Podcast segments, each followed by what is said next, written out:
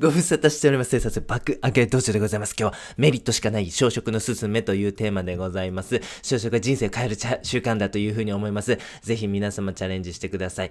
中山七里さんというミステリー小説家の方いらっしゃいます。その方の仕事術に迫ったコンテンツございます。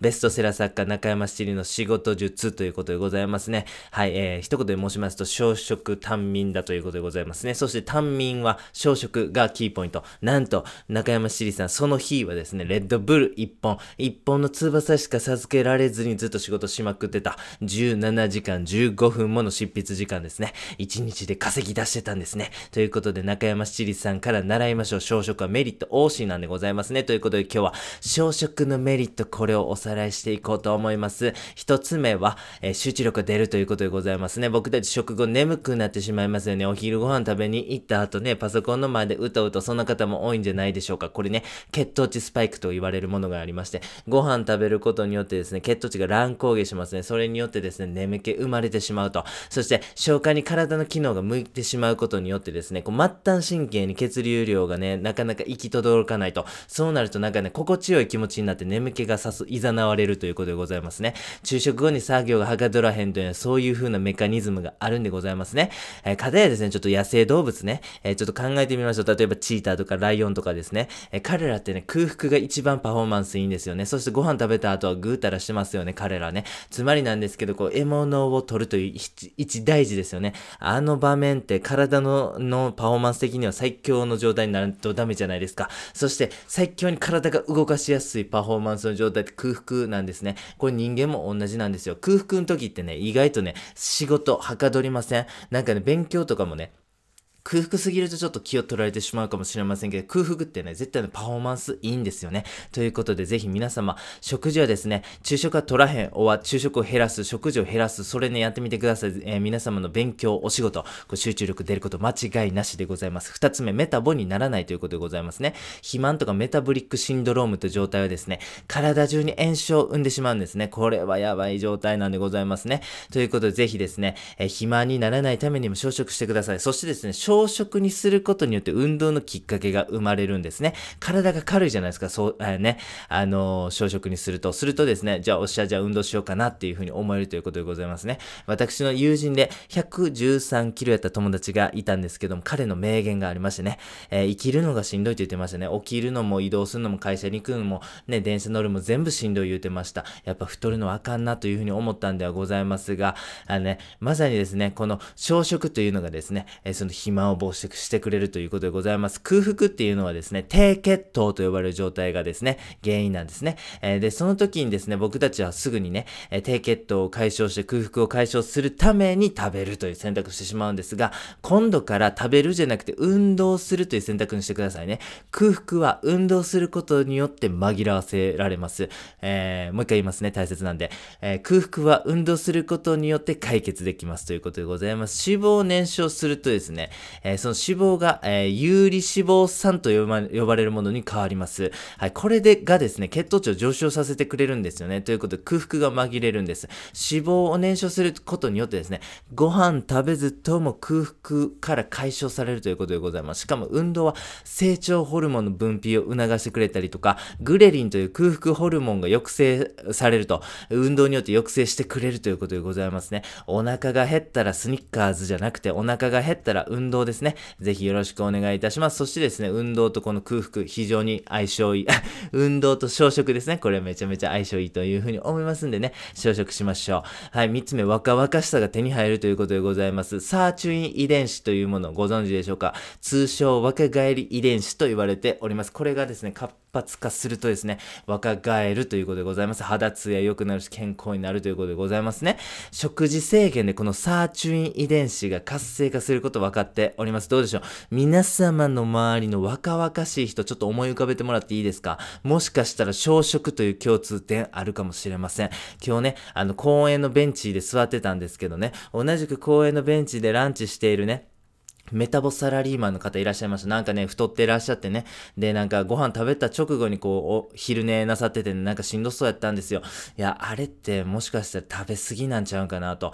小食にしたらあの人の人生もなんかもっとね、うまいこといくのにな、みたいなね、ことを勝手にね、あの、思ってしまいました。四つ目の小食のメリット、お金がかからないということでございますね。単身世帯の月平均の食費、なんとですね、4万202円です。結構多くないですか？はい。えー、なんかね、それをね、減らせるというだけでもメリットありますよね。はい。エンゲル係数というものございます。消費支出における食費の割合ですね。まあ言うたら月払わなあかんお金の中に食費どれくらいの割合でありますかというお話でございますね。このエンゲル係数なんでございますが、やっぱね、あ発展途上国でこのエンゲル係数の割合が大きいというふうに言われているんですが、なんと最近2015年以降、日本でもですね、このエンゲル係数が急上昇しているそうでございます。物価が上昇してたりとか、日本の貧困化が進んでいるなど、いろいろな状況があるんですが、まあ、どっちにしろですね、この食費を減らすことができればもう有利ですよね。漏れなくエンゲル係数が減りますからね。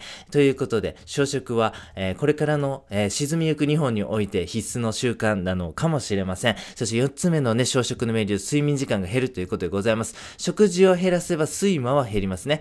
えー、食事は、えーと、睡魔はですね、えー、血糖値の乱高下が原因ですし、あと、オレキシンというですね、覚醒を補助するホルモン、これがですね、食事をすることで活動が抑制されてしまうんですね。あと、消化にかかる負担が減るということでございまして、食事を減らせば睡眠時間が減るということでございます。6つ目の小食のメリット、添加物を体に入れないということでございます。食事の回数とか量を減らせばですね、食,、えー、食品に含まれる食品添加物ですね、これを食べる機会も減るということで、えー、体に優しいということでございますね。7つ目のメリット、欲に強くなるということでございます。食欲、睡眠欲、性欲、これ三大欲求なんか言いますけども、これ脳のね、部位で言いますと、視床下部と言われる部位がね、キーポイントでございます。このね、欲の特徴なんですが、一つの欲求が大きくなると、つられて他の欲求も大きくなるそうなんでございますね。ということで、あなたの食欲を制御することによって、睡眠欲、そして性欲までも抑えることができる。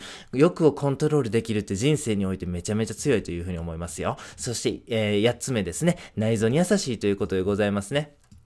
内臓を空にして休ませる時間というものが必要なんですが、1日3食食べてますとね、常に内臓に物があると、常に内臓が動いている状態ということになってしまいます。これがですね、原因でですね、肥満、えー、内臓脂肪、倦怠感、メタボなどが生まれてしまいます。なのでですね、ぜひですね、こう内臓を空っぽにすると胃に物を入れていない状態をできるだけ長くする、そういうふうなことしてほしいんですね。はい、最近オートファジーということが流行っております。空腹時間を設けて、えー、細胞内の老廃物や無駄なタンパク質を分解してくれると、16時間ダイエットなどで有名ですよね。つまりなんですけど、体というのがですね、食物を16時間ぐらい取らへんとですね、えー、自分でね、あの、その老廃物とかを除去しながらエネルギーを生み出そうとするんですね。それによって老廃物、無駄なゴミなんかを掃除してくれるからめっちゃ健康になりますせというお話なんでございます。この、えー、オートファジーなんでございますが、空腹で16時間程度いるとスイッチオンになるんですね。だから空腹というのはね、絶対的に必要なんです。だからこそ、食事の回数を減らす、そして食事の量を減らす、これぜひやってみてください。